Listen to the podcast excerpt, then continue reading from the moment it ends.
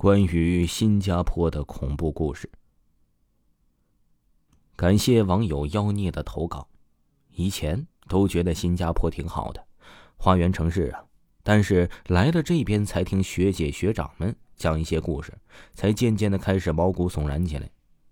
新加坡刚刚经历战乱，所以新加坡灵异的事儿在亚洲还算是蛮多的。我就给大家讲几个学姐学长和我们说的真实故事。我们女生寝室有十多楼，所以有电梯，最大载重量是十三个人，还都是一百七十斤的人。反正我到这边的时间从来没有看过电梯超载过，即便人挤满了也都没事因为都是女生啊，比较轻啊。但是有一天晚上啊，十一点多，我和同学下楼去吃泡面等电梯，就看到有个电梯上面显示了超重，就是超载，吓得我们就跑回宿舍了。你想啊，晚上十一点多，怎么会有十三个一百七十斤的女生同时挤进一个电梯呢？而且这种情况不止一次了，我们只好归结于电梯坏了。第二件事啊，是一个学长说他有个朋友出去玩，看见一件白衣服很漂亮，就站在旁边让他朋友用数码相机照下来。结果回去洗照片，发现有个小孩的头，小孩用手托着下巴。再看看数码相机上，却什么都没有。现在他还有那张照片，所以不要乱照相啊。第三件事啊，是我们学校的美术室旁边有个女厕所，传闻说有个女生怀孕了，不敢告诉家里人，结果在那个厕所里把小孩生下来，丢在那里，自己跳楼死了。后来有一个学姐晚上在美术室里画画。听到有脚步声，然后就看见厕所里的灯亮了。厕所里的灯是自动的，有人进去就亮，有人出来或者有人在里面待了很久不动的话，自己就会熄灭。没看到人，当时并没有在意。过了一下子，灯又自己灭了。这个学姐觉得也很奇怪呀，她胆子比较大，就进去了。结果什么也没有，也没有看到人出来，吓得跑回去了。后来就一直说这边经常有奇怪的事情发生，最后听说学校找过驱鬼的人来，还画了一道符，之后就好多了。我有同学说去看了那个符，反正我是不敢去的。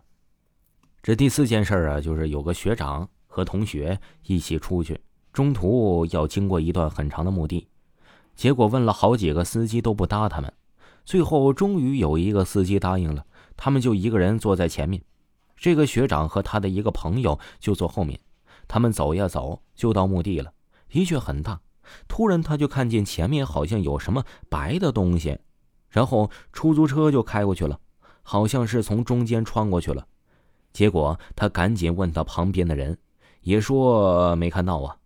就是坐在前面的那个同学说没看到，最后就说不去了，太邪门了。在去的路上，他们本来是要拐一个弯的，半天都没找到，在回来的途中却又看到了，弄得他呀都吓死了。这第五件事啊，说是有个男生一个女生晚上睡不着，就下去聊天，聊着聊着，那个女生就不说话了，那个男生啊还在那里手舞足蹈，说的很兴奋。等那个男生说完了，女生就说了一句：“不要说了。”我们出去，转身就往外走，男生就觉得奇怪，跟出去了。这出来的时候，女生就在说，男生说的很起劲的时候，他肩膀后面就冒出来了一个人头，死盯着他，说的那个男生都害怕了。最后一件事啊，还是寺里面的那个学长亲身经历过的，说当时学校组织夏令营，他们发现附近有一个医院，废弃了。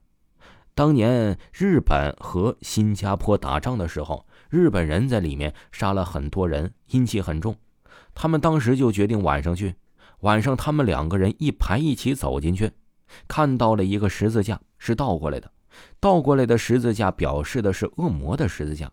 走在最前面的一个男生和一个女生最先听到了脚步声，很慢，往他们这边走过来。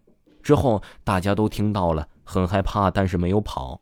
过了一会儿，什么声音都没有了，他们也就都放下了心。突然就听到很急促的脚步声，是朝着他们跑过来的。当时大家吓得一起跑出去了。跑回去以后，有一个女生说，她跑的时候回头看了一下，看见一个穿着白衣服的女护士站在医院门口看着他们。这个女生吓得从晚上哭到早上。最后，他们第二天回去，发现那个倒着的十字架被打碎了。听众朋友，本集播讲完毕，感谢您的收听。